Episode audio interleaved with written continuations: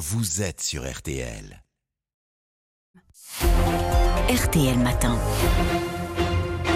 RTL 7h43, excellente journée à vous tous euh, qui nous écoutez. Amandine Bégaud, vous recevez donc ce matin Guillaume Faury, président exécutif d'Airbus. Bonjour Guillaume Faury. Bonjour. Euh, président d'Airbus, donc exécutif d'Airbus et président aussi, euh, je le rappelle, du groupement des industries françaises aéronautiques et, spatiales. Merci beaucoup d'être en direct avec nous ce matin euh, depuis le, salon du Bourget. Un salon où il faut bien le reconnaître, Airbus fait la course en tête hein, des commandes depuis lundi. Il y a bien sûr cette commande record. 500 avions du jamais vu pour l'Indien Indigo, mais pas que. J'imagine que vous êtes un, patron heureux, Guillaume Faury, ce matin. Ah bah, c'est important de pouvoir prendre des commandes dans notre industrie. En ce moment, euh, l'aviation va mieux après une période difficile qui a été celle du Covid, période presque existentielle pour notre industrie. Et là, oui, les choses repartent vers l'avant très fortement. On voit que la croissance mondiale de l'aviation est une réalité, en particulier dans les pays en développement. Et en Inde, l'aviation est vraiment le moyen de transport qui se développe très très vite. Donc on est ravi de prendre des commandes avec des clients historiques ou aussi avec des nouveaux clients, comme euh, Air India euh, récemment, nouveaux clients au sens où ils ont un développement très très important en ce moment et dans les années qui viennent. Voilà. Donc oui, oui, un patron très heureux de ce point de vue-là. Et vous nous confirmez d'ailleurs le, montant du contrat avec Indigo, 55 milliards de dollars, c'est ce qu'on a pu lire. Oui, non, mais il faut pas forcément croire ce qui est écrit parce ah. que les, Pourquoi c'est toujours secret, Guillaume Faury? Bah, parce que c'est le secret des affaires et puis parce que c'est des contrats qui sont des contrats très importants, qui sont compliqués, qui sont sur des durées très longues euh, et donc avec euh, des clauses particulières à chaque contrat. Voilà, les prix des avions dans les contrats sont des prix confidentiels. Donc quand on entend 55 milliards de dollars, c'est quoi? Deux tiers de moins? Un tiers de moins Deux fois moins quand, vous entendez 55 milliards de dollars, c'est euh, des calculs qui sont faits avec euh, des prix dits catalogues, qui d'ailleurs n'existent plus vraiment aujourd'hui, qui sont des prix de référence. Voilà. Donc les ordres de grandeur ne sont pas mauvais. Euh, les ordres de grandeur ne sont pas mauvais. Les ordres de grandeur ne sont pas mauvais. ce salon n'est pas terminé, il ferme ses portes, je le rappelle, dimanche. Est-ce qu'il faut s'attendre encore à d'autres commandes? Il faut s'attendre à d'autres commandes. Je pense qu'il n'y en aura pas d'autres euh, d'une telle ampleur. Le contrat Indigo que nous avons signé lundi, c'est pour 500 avions euh, de type A320. C'est le plus grand contrat de l'histoire de l'aviation en nombre d'avions. Donc, euh, on n'a pas des contrats comme ça tous les jours.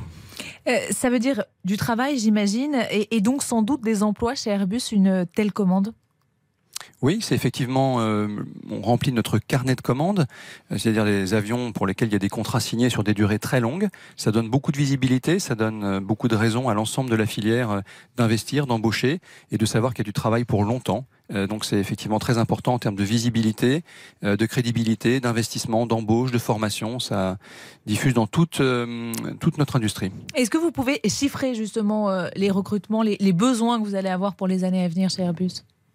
Oui, on a hum, embauché l'année dernière 13 000 personnes, c'est beaucoup 13 000 mmh. dans le monde, euh, 3 500 en France, et on vise d'embaucher à peu près le même nombre de personnes euh, cette année, et on vient d'annoncer qu'on avait déjà fait 7 euh, 000 recrutements euh, sur l'année chez Airbus. Voilà, donc on est dans une période de très fort recrutement avec des profils qui sont des profils dont on a besoin qu'il soit très complet sur les métiers traditionnels de l'aviation, mais aussi de plus en plus dans les métiers euh, dits du numérique, parce que nos outils sont numériques, euh, que ce soit des outils de, conception, de production, euh, de soutien des appareils en service, ou même dans les métiers de service en général dans l'entreprise. Voilà, donc oui, oui, beaucoup d'embauches en ce moment et des métiers qui sont absolument passionnants parce qu'on fabrique l'aviation de demain, l'aviation décarbonée, ou alors l'espace, les satellites, les petits satellites, les constellations. Il y a énormément de choses en termes d'innovation en ce moment. C'est passionnant. On va parler de l'aviation euh, décarbonée, de l'aviation du futur dans, un tout petit instant. Euh, mais, juste un mot. Euh, Bruno Le Maire était hier au, Bourget et il a lancé un appel aux, grands groupes. Les sous-traitants, dit le ministre de l'économie, doivent eux aussi profiter de cette reprise hein, que, vous évoquez. Est-ce que vous vous engagez ce matin, Guillaume Faury, sur RTL, pour que les sous-traitants, vos sous-traitants, en profitent aussi? Alors écoutez, je ne peux pas m'engager personnellement plus que ce que je fais en ce moment, puisque comme vous l'avez dit, je suis aussi président du GIFAS, qui est la filière, et cette filière, elle travaille vraiment en équipe. On a traversé la crise tous ensemble, euh, les petits et les grands. On est tous dépendants les uns des autres d'ailleurs, avec euh, un très grand nombre d'initiatives et, euh, d'initiatives solidaires. On a en particulier, nous les grands groupes, contribué à un fonds d'investissement pour faire du soutien et de la restructuration dans la période du Covid. D'ailleurs, on l'a fait aux côtés de l'État français et d'investisseurs mmh. privés. Donc on est très très solidaire en cette filière. C'est ce qui fait d'ailleurs qu'on est très performant en français, en européen c'est une filière où on est leader mondiaux. Il n'y en a pas beaucoup et c'est parce qu'il y a beaucoup de solidarité dans la filière. Donc euh, Bruno Le Maire nous l'a rappelé, mais c'est quelque chose qu'on fait au quotidien.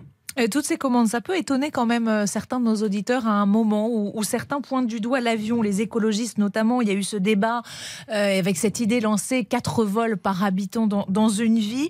La flotte mondiale d'avions devrait doubler d'ici 20 ans. On est, on est très loin de ceux qui annoncent la mort de l'avion. Ah oui, tout à fait. En fait, euh, l'aviation est vraiment en plein développement. C'est un moyen de transport euh, extraordinaire pour euh, pour connecter les peuples, pour permettre de, de, se déplacer sur des distances longues ou même des distances courtes. Et il y a beaucoup de d'incompréhension sur l'avion. un avion qui fait un vol de 1000 km, par exemple entre l'Espagne et l'Italie, et là il faut plusieurs jours pour y aller par la route ou par le train. Euh, ce vol-là, euh, la consommation de carburant, euh, avec des avions modernes, ceux qu'on fabrique en ce moment, elle est de l'ordre de 2 km de 2 litres pardon, par 100 km et par passager. Donc beaucoup moins que la voiture. C'est ce que vous oui, alors une voiture, c'est 6 ou 7 litres au 100, une voiture conventionnelle. Hein. donc si on met plusieurs personnes à bord, on peut arriver à descendre par passager effectivement à, à 2 litres. Mais il y a beaucoup d'incompréhension par rapport à ça. Donc moi, je trouve que la, la, perception ça de vous agace d'ailleurs? oui, ça nous agace beaucoup de mettre l'aviation comme bouc émissaire euh, de, du réchauffement climatique parce qu'effectivement l'aviation émet du carbone. On est à peu près 2,5% mmh. des émissions de carbone, mais 2,5%, voilà, vous mettez vous mettez 100 pièces sur la table, hein, 100 pièces de 1 euro, vous en enlevez 2, vous voyez que vous n'avez pas résolu le problème, d'accord? Donc on a à résoudre la partie euh, euh, aviation, on est absolument engagé dessus. Moi, je suis personnellement euh, convaincu qu'il faut faire la décarbonation du secteur aérien parce que c'est la façon de le projeter dans l'avenir et de donner à nos enfants la capacité de voler sans impact sur le climat. Mais une fois que vous avez résolu le problème du carbone, l'avion est le moyen de transport idéal. D'abord, c'est le moyen de transport le plus sûr, et ensuite, vous n'avez pas besoin de mettre une infrastructure au sol. Les infrastructures routières ou ferroviaires ont extrêmement endommagé les régions du monde où elles ont été mises de façon très très dense. L'aviation permet d'éviter ça. Vous nous parlez d'avions décarbonés, c'est le fameux avion euh, vert. Emmanuel Macron a dit vouloir euh, faire cette semaine de la France un champion de l'avion vert. Est-ce que c'est vraiment possible ça, Guillaume Fauré? Mais bien sûr, bien sûr. Euh, non seulement c'est possible, mais la feuille de route, elle est déjà tracée. Mmh. On est en train aujourd'hui de faire les investissements en termes de technologie pour préparer la génération d'avions suivante qui permettra. Et alors, on les verra quand ces avions, Guillaume Fauré? Alors d'abord, ils existent un petit peu aujourd'hui. C'est-à-dire ceux qu'on livre aujourd'hui sont capables de voler avec 50% de carburant dit durable, ce qu'on appelle les SAF dans l'aviation. Mais qui est super cher. Euh, malheureusement, ça, hein 5 000 euros la tonne moins d'un pour cent aujourd'hui. Donc il faut faire le développement, euh, la mise à l'échelle de ces carburants. Il y a beaucoup d'investissements en cours en ce moment. Il faut en réduire le prix. Pour pouvoir se payer ces carburants-là, il faut continuer à réduire la consommation des avions. Donc la prochaine génération d'avions qui rentrera en service entre 2035 et 2040, qu'on prépare aujourd'hui, pourra consommer jusqu'à 100% de carburant durable, mais on consommera beaucoup moins pour que l'équation économique fonctionne. Voilà, donc la feuille de route, elle est tracée, on est dessus, elle est extrêmement crédible et on est complètement euh, concentré pour la rendre possible. C'est ce qui se passe aujourd'hui au Salon du Bourget. On a euh, beaucoup d'endroits, en particulier un endroit qui s'appelle le Paris Air Lab, où on montre toutes ces technologies pour que voilà, tout le monde ait envie de venir nous aider à, à réaliser l'aviation décarbonée. Parce que le problème, c'est pas l'aviation, l'aviation c'est une solution. Le problème, c'est le carbone qu'on émet, mais là aussi, il y a des solutions pour régler ce problème. Vous parliez du SAF, le, carburant euh, durable. Euh, il coûte à peu près plus de 5 fois plus cher que, que le fuel, hein, nous disait hier la directrice générale d'Air France, 5 000 euros la tonne contre 800 pour le fuel. Et aux États-Unis, on est à, 2000 euros la tonne. Est-ce que, euh, comme le demande le patron d'Air France, il faut euh, alléger les taxes ici en France pour voir le prix baisser? Alors, ce qui est absolument essentiel, c'est de trouver les moyens qui vont permettre de faire la montée en puissance euh, de la fabrication et de la consommation de ces carburants. C'est comme quand on a rentré les voitures électriques dans le parc automobile. Au début, elles étaient beaucoup trop chères, difficiles à utiliser. Donc il y a eu euh, tout un tas de mesures qui ont été mises en place pour rendre possible et intéressant le fait de rouler avec une voiture électrique. On est dans un schéma similaire dans lequel il faut un certain nombre de contraintes pour engager la filière dans cette direction-là, et puis des mesures d'accompagnement. Et en effet, euh, une des mesures d'accompagnement les plus, les plus efficaces, c'est des aides à la production de carburant pour ces carburants arrive à des niveaux de prix qui deviennent C'est ce qui se passe aux États-Unis et ce qu'on ne fait pas encore en France. Alors, en Europe, c'est un système euh, très contraignant, j'appelle ça le bâton. Mhm.